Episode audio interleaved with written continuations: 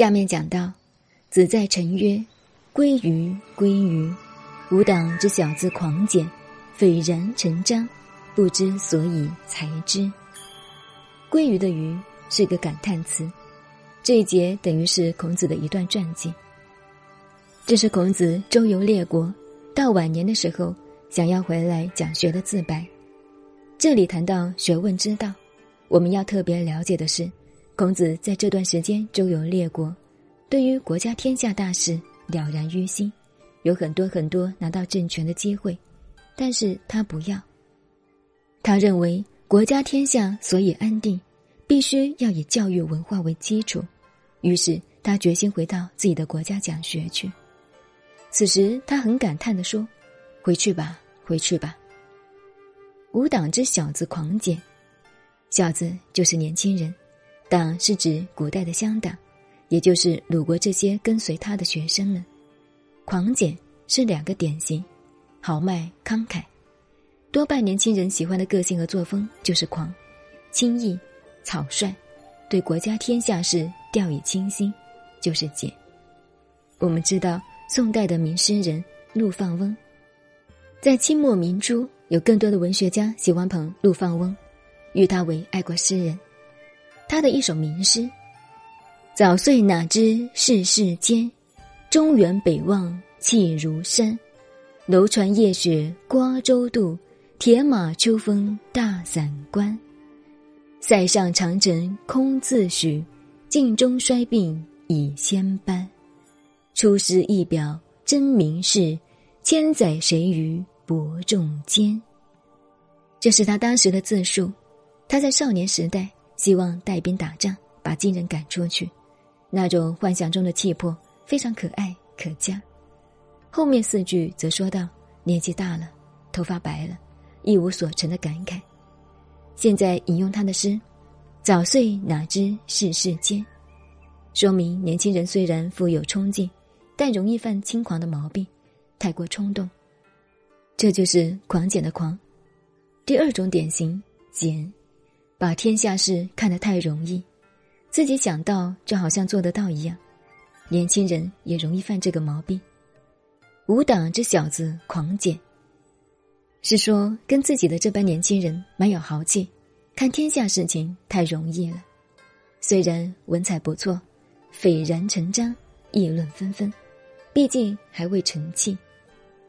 像现代许多年轻人搞的书刊著作，大谈国家天下事，头头是道，但是文章是文章，天下事是天下事，这完全两回事。要做到事理合一，非有几十年亲身艰苦的经历是不会了解的。所以孔子认为，必须要回国教育后一代，决心把精神放在教育上，培养国家的根本。不知所以才知，这句话是说年轻人有够狂的豪气，凡事看得太容易、太简单，文章见解固然有，却不知道仲裁，不知道裁决，如何是该不该，怎样是能不能，都不考虑。学问知道最难的是如何中肯仲裁，像做衣服的技师一样。要把一块布裁剪成一块合身而大方的衣服，这是一门不简单的学问，所以他一心要回到鲁国，献身于文教的千秋事业。这一段在时间上说，很可能是孔子晚年回国讲学的情况。为了整篇《论语》的行为，特地的安排在这一篇，也很有可能是孔子在陈蔡之间遭遇困难以后，决心要回国讲学了。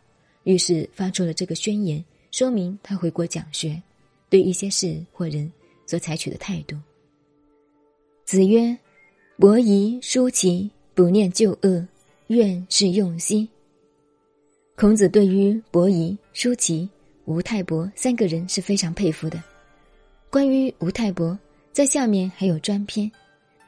中国历史上这三个人都是博帝王而不为的人。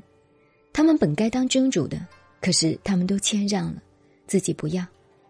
伯夷是老大，叔齐是老三，老大让位给老三，老三也不干，结果两个人都逃掉了，只好由老二勉强担当政权。伯夷、叔齐这样让国，吴太伯也是这样的人。孔子到处提到他们，非常尊敬他们，崇拜他们。在这里又提到伯夷、叔齐有不念旧恶的美德。过去有人对不起他的，过了就算了，不怀恨在心，这有什么好处呢？有，怨是用心，能够不怀恨别人，宽恕了别人，所以和别人之间的仇怨就没有了，而坏人也渐渐会被他们所感化。为什么《论语》偏到这里把这一句插进去了呢？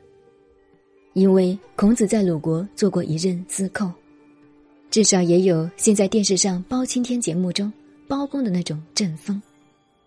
上了台就把邵正毛杀掉了，雷厉风行的作风不免在政治上有些恩恩怨怨。不过他走的是正路，所以大家也拿他没办法。既然要回国讲学。政治上的恩怨可以抛诸脑后了。过去有人对我不起的，不要放在心上，随他去。我们回去教学吧。虽然如此，他又讲了一件事情。子曰：“孰谓微生高直，或起心焉？岂诸其邻而与之？”微生高姓微生，名高，是一个鲁国人。人家说微生高这个人很直爽。坦率，但是孔子认为大家的话过分了，他并没有符合这种修养。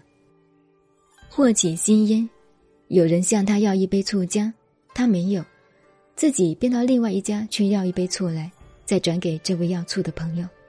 孔子认为这样的行为固然很好，很讲义气，但不算是直道。直道的人有就是有，没有就是没有，不必转这个弯。微升高转了这个弯就不能算直，这一点值得我们研究了。我们要注意，孔子的思想在下面还会讲到，是以直报怨。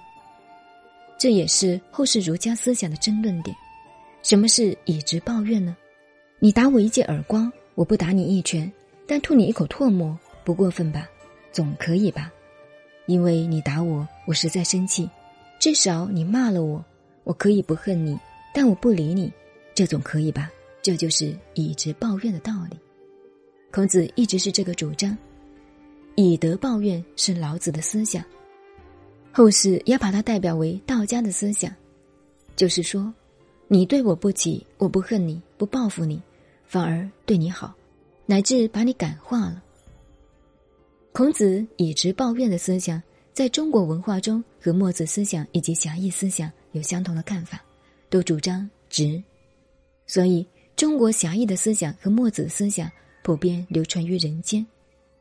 所谓睚眦必报，所谓路见不平拔刀相助，就是由这种精神演变而来。那么孔子这种思想对不对呢？我们不管他圣人不圣人，无爱无私，无更爱真理，先把圣人这个头衔供到上面去。问题则要讨论。拿中国传统的侠义思想或者道家的思想来说，对于一个有困难、有急用而来借钱的朋友，正好自己没有钱，于是转向他人借来，给这个困难的朋友，这是义所当为的事情。但是孔子在这里却并不以为然，他认为这不是直道的行为。就我们现在研究的方法，《论语》是整篇连贯的。不能一节一节拆开来看，而且二十篇《论语》也可以说是全部连贯的一篇大文章。那么，在这一个基本观点上来看这一句话的含义，正如我刚才所讲的，孔子晚年周游列国后要回国讲学了，他发表宣言，首先提出来不念旧恶，过去的都过去了，所有恩恩怨怨，大家都不必去说他。现在应该回去，为自己国家、为天下人打一点文化的基础，来教育后代。第二点，他也说明，虽然过去不问，但好的还是好的，坏的还是坏的，并不因为既往不咎，坏的就一下子变好了。这里不过借用这个“直”字来说明而已。如果一定要说这一点，是孔子解释直道行为的要点，那么。后世的儒家就发生问题了。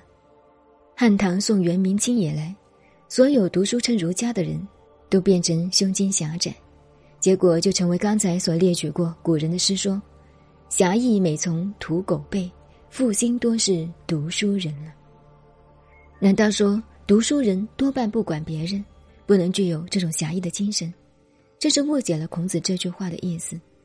就我的观点，连贯全篇的思想来看，孔子是故意向当时鲁国一些因政治上恩怨而怕他回国的人，透露了一个消息。虽然对于你们，我在心理上是不同意的，但是各走各的路，你们不要害怕，我要回来了。何以见得是这样子呢？下面孔子还有一句话：“子曰：‘巧言令色，足弓。左丘明耻之，丘亦耻之。逆怨而有其人，左丘明耻之，丘亦耻之。’这个丘是孔子的名字。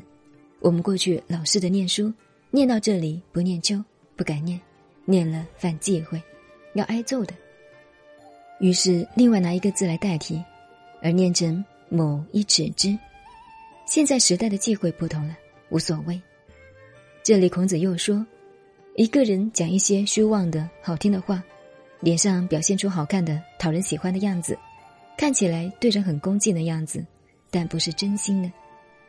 左丘明耻之，丘亦耻之。左丘明就是写《春秋左传》的左丘明。古人认为。左丘明是当时的文人，古代所谓的文人，就是名气非常大，但并不是官，也不是一个固定型的人，所以叫做文人。后世对帮会领袖称作文人，这个观念古今是有出入的。孔子这句话是说，左丘明讨厌这种说假话、做假事的人，我和左丘明一样，讨厌这种人，逆怨而有其人。明明对人有仇怨，可是不把仇怨表示出来，暗暗放在心里，还去和所仇怨的人故意周旋，像这样的人，他的行径就不太对，用心也太险恶了。左丘明做人的态度不屑于这样，我也不屑于这样。把孔子这两句话和对微身高的话连在一起，再把上面归于归于连贯起来，如我刚才所说的。是孔子归国办教育前的宣言，等于是对鲁国政治上这般怨恨他、怕他回来的人说：“我对你们是不同意的，但没有仇恨，我要回来了。”一连串贯通下来，变成了这个意思，但非定论。我只是做如此说而已，对与不对，另似高明。下面接着孔子回到鲁国了，我们把它连起来，就像是孔子的一段传记历史。也可当一部小说，也可当一部电影看。